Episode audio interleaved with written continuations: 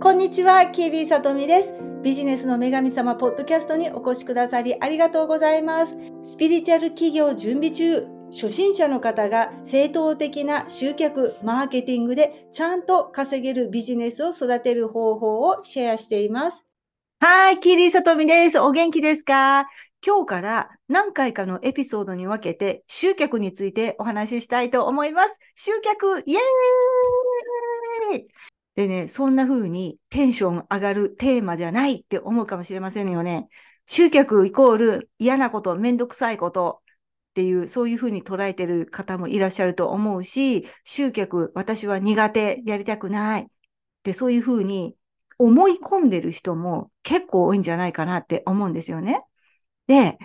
集客ってビジネスとか個人事業をやっていく上で必要じゃないですか。集客しないとお金にならないですし、お客様来てくださいませんもんね。誰もが口コミで自然にお客様が来てくれたらいいなって、あと誰かが私のサービスを紹介してくれて、自然にお客様が集まってくれたらいいなって、みんなそういうふうに思ってるんですよね。でも、残念ながらそういうことってあんまり起こらないです。特に起業して最初のうち、まだ初心者のうち、自分がそこまで知られてない時っていうのは、待ってても誰もね、こちらのドアをノックしてくれないんです。だからこちらから自分のサービスとか、これからやろうと思ってるイベントのことをどんどん告知していく必要があるんですよね。で、そこでエンパスの方とか、HSP 体質の人とか、あとは自分を出すことが苦手っていう人もいるかもしれないんですよね。それでも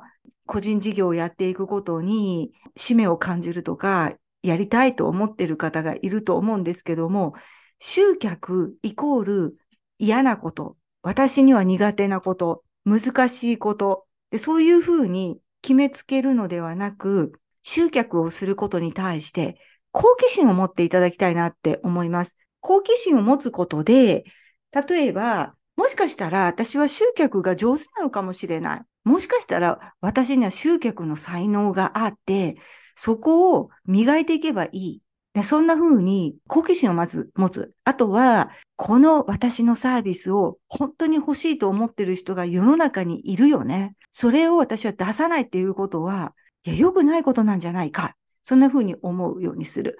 だから集客っていうことに対して好奇心を持ってアプローチしていただきたいなって思いますし、人生のね、いろんなことに好奇心を持ってほしいと思います。すると、集客イコール嫌なこと、めんどくさいこと、怖いことって思っていた時には、開かなかった扉が次々とね、開いていくようになりますよ。あなたの隠れ持っていた可能性が開いていく。ですから、今日から集客イコール嫌なことっていうそういうふうに考えないで、もしかしたら楽しいかも。もしかしたら本当の私の才能が開いていくかも。で、そんな風に考えてくださいね。はい。で、何回かに分けて集客のお話をしていきたいんですけども、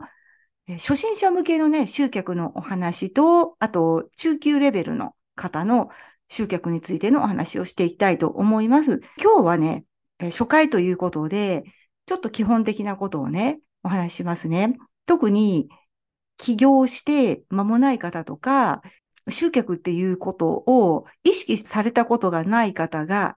犯してしまいがちな、ちょっとしたら失礼なことになってしまうミス。だから自分では失礼なことをするっていうそういう意思は全然ないんですよ。そんなつもりは全然ないの。でも知らないために、うっかりそういうことをやってしまって、相手の方に対して失礼なことになってしまう。で、そういうミスをやってしまってる人がいるんです。だから、それを今ね、この機会に頭に入れておいて、あなたはそういうミスをしないっていうことを知っておいてほしいなって思います。はい。それで、どんなことなのかと言いますと、ズバリ、人に集客のためのヘルプをお願いするっていうこと。どんなことかというと、私のサービスをあなたのブログで紹介してください。私のイベントのことについてあなたのメルマガ読者に告知してください。で、そんな風に言うこと。まあ、あからさまにね、こんな言い方するかどうかはわからないですけど、要するにそういうことなんですよ。誰かの力を借りようとするっていうこと。で、それも、ご自身のファンよりも明らかにファンの数が多い人、自分よりも売れてる人とか、自分よりもお客様が多い、ファンが多い人、そういう方に、あなたのブログで紹介してもらえませんか？あなたのファンに私のことを言ってもらえませんかって、そんな風に言うっていうことは、ちょっとね、失礼でもあるんですよね。なぜ失礼なのかというと、その人は一生懸命努力して、それぐらいのお客様を集めてきたんですよね。集客って、ネガティブに捉えてほしくはないんですけども、簡単ではないです。簡単ではない。だからその人のサービスによっては、時間がかかることもありますし、その人の性格とかね、あとその人のブランディングでは、なかなか人が集まりにくかったりする。例えばその人が顔出しをしてない場合ね、顔出しをしてる人に比べて、ファンの集まり具合は遅いかなって思います、全体的に。でもね、今売れてる人とか、今募集すると満席になる人、満席にならなかったとしても人が集まる人、サービスを告知したらお申し込みが来るような人っていうのは、それまで何年もかけてそこにたどり着くまでの努力があるんですよね。そこをスキップして、その人の今までの努力のその背中に乗っかかろうとか、それってやっぱり失礼なことなんですね。で、あともう一つ大きなミスになってしまう理由が、あなたにとって良くないんですよ。人の力を借りようとしたり、人のお客様を自分の方に向けようとしたりすると、自分が集客するっていうその努力をするチャンスがなくなるんですよね。で、あと、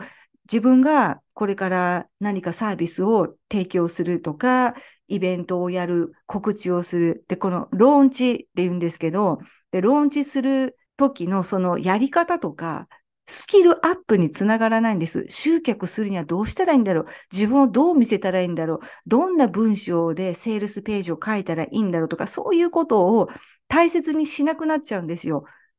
だからもしかしたら、あなたが、あなたのブログで紹介してくださいって言った人が、あ、OK とか言ってやってくれることがあるかもしれません。で、それがうまくいったとしたら、じゃあ次も次もって思っちゃうかもしれないじゃないですか。あ、あの人さ、あの、何々さんにお願いしよう。何々さんファンが多いから、何々さんに頼もうとか。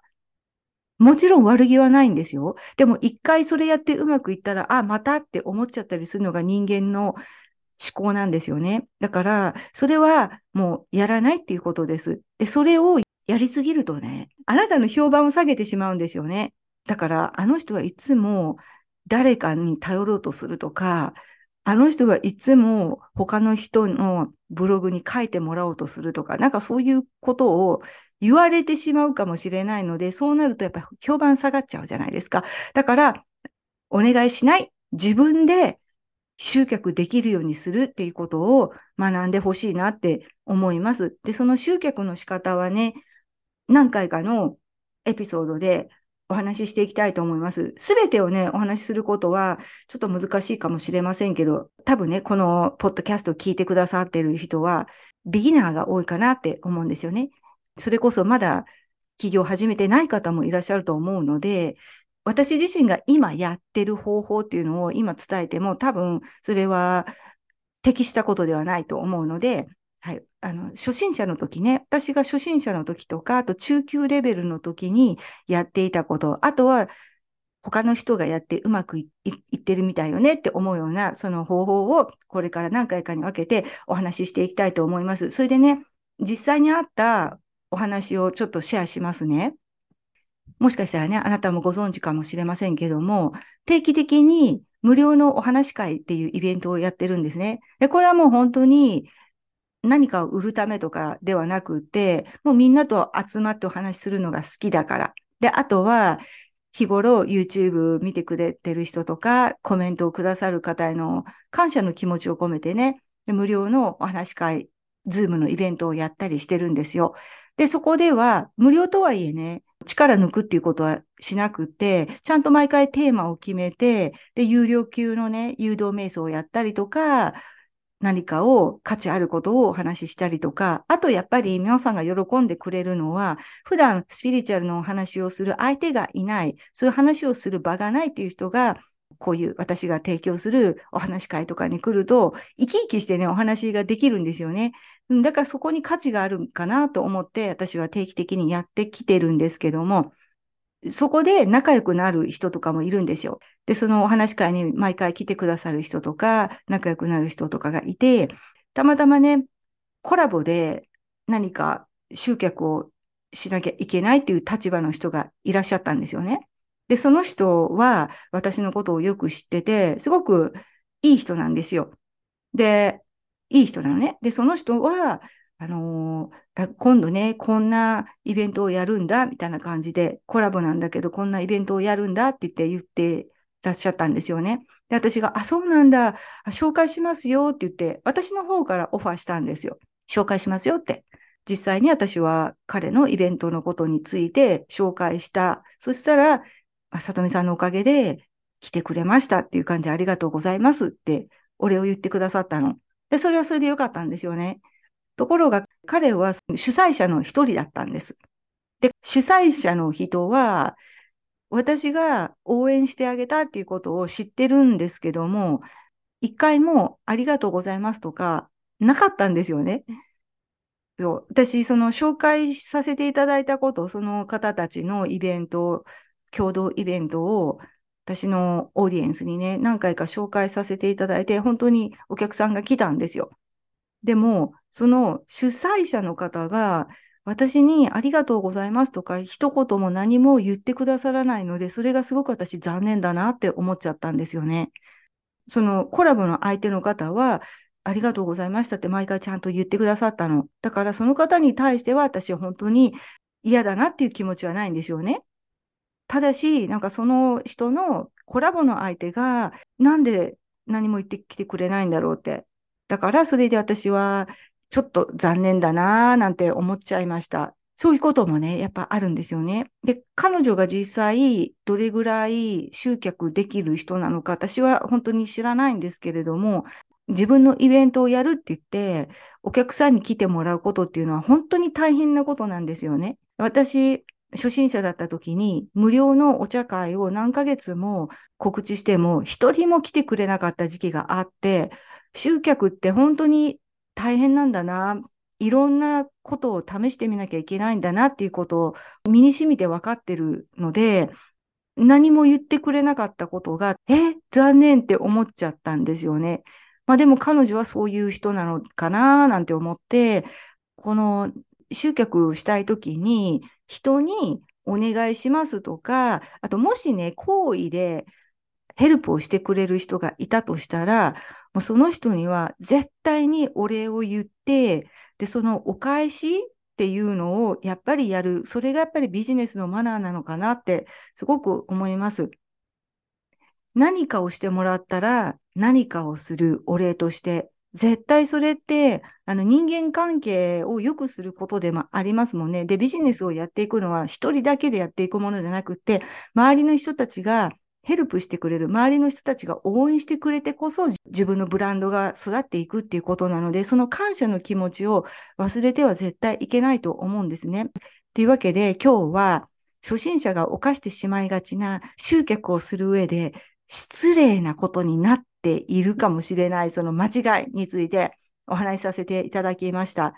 今日ね、お話ししたそのコラボの方っていうのは、もう本当にその方自体は素晴らしい方なんですよね。で、私はその人のことも好きだし、だから応援したいと思った。でも残念だなと思ったのは、その主催者の方だったんですよね。そう、だから、あなたにはそういうミスをしてほしくないなって思います。はい。というわけで、今日は集客シリーズの最初、第1話をお話しさせていただきました。また次回のエピソードも聞いてください。では、ありがとうございます。さよなら。